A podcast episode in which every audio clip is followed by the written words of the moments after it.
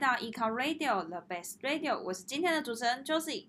最近这个疫情呢又开始升温了，那政府每天都会去统计说有多少的境外跟境内的人呢得到这个 COVID-19，也会去追踪说他们去了哪里，然后去分析预测这些确诊的病患，还有说可能需要多少人去做筛检什么等等的。将这些受感染的风险人员排查出来，去及时救治患者，严防这个疫情扩散的状况。所以你会发现，这些数据呢，都在帮助我们政府去面对问题。后续应用也可以去帮助他们去提高这些应变能力。那我们在之前呢，其实又讲了一系列的云端与各个服务的结合，像是人工智慧啦、物联网啊。那有些人私讯说，我们对人工智慧其实都非常熟悉的，不过大数据。到底在做什么，以及它怎么去应用，又有哪些发展趋势，这些他们都很想知道。所以在这一集呢，我们就要来谈谈目前大数据的分析有什么应用。所以首先呢，就要来跟大家讲一下大数据分析主要的运行的四个流程。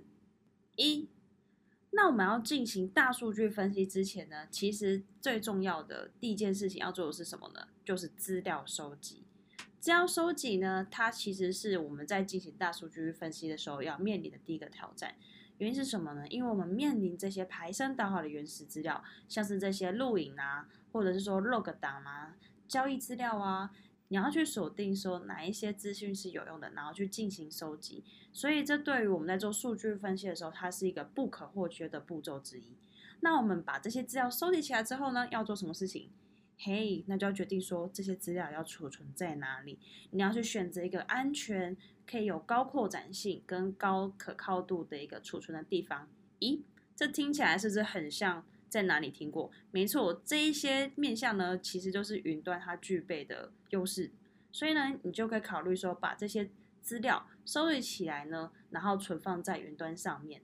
把这一些处理前后的资料全部都存在这里面，你也不用去担心说啊，我会不会存存之后，然后容量可能就不够，不用担心这些事情，云端都可以帮你 hold 住，所以呢，你就不用去想说在扩展的时候可能会遇到一些问题。OK，所以我们资料储存的地方决定之后呢，接下来就要进到重头戏，就是我们要进行资料的处理及分析。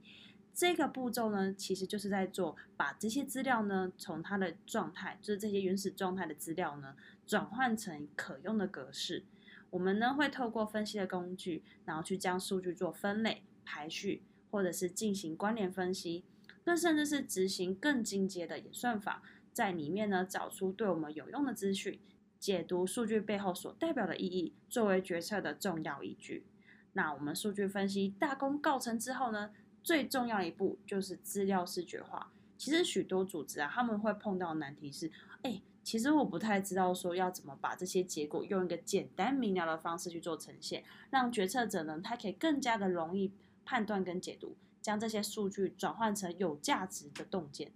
所以呢，我们在清楚了解大数据分析的流程之后呢，你肯定会很好奇说，那它到底对我们组织带来的影响有哪些？所以呢，我们在下面呢就会去提到说，它可以帮助在哪些产业做什么样的事情。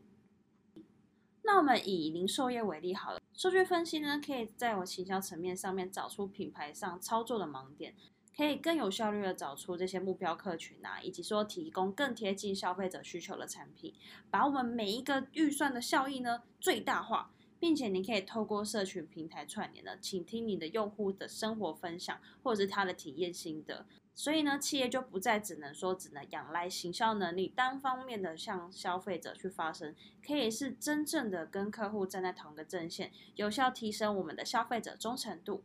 那行销就是大数据最普及、最常见的用途。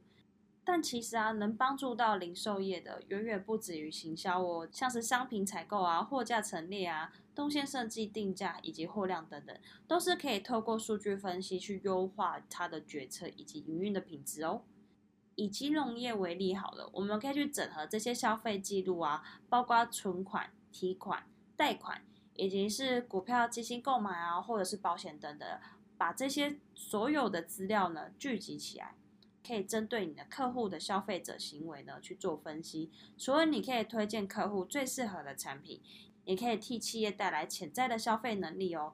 而且呢，也可以去侦测说是否异常的消费行为存在，去进而预防一些异常的事件发生。那我们以物流业为例好了，之前你可能在查询这些商品货态的时候，其实都是透过电话或者是电子邮件联系查询的，这些人力成本呢，就会随着你们接单的数量而增加。那现在呢，物流业者它其实是透过物流的系统，将这些线上询价、定价、审核、运送等等，把这些环节都集大成，直观的展示各个环节它现在处理的结果以及进度。提高物流的效率，同时也能大幅减少不必要的开销。有一些异常状况发生的时候呢，还可以及时的去做告警，让这些送货的世界安全也有更有保障哦。由此看来呢，大数据分析呢正在成为网际网络发展的必然趋势。随着人工智慧以及物联网的时代全面的降临，大数据的作用就越发重要喽。因此呢，它其实未来将会转变成谁比较有效、正确的运用资料，结合不同的技术与发掘这些用户的需求，创造新颖的素材，提供更丰富且舒适的使用者体验。那今天的分享就到这边喽。如果有任何我的问题的话，或者想听的素材，或是私信想跟我告白的，也欢迎你们在下方的列表去做填写哦。最后，不要忘了订阅我们，才不会漏掉任何一集哦。那我们下周见啦！拜拜。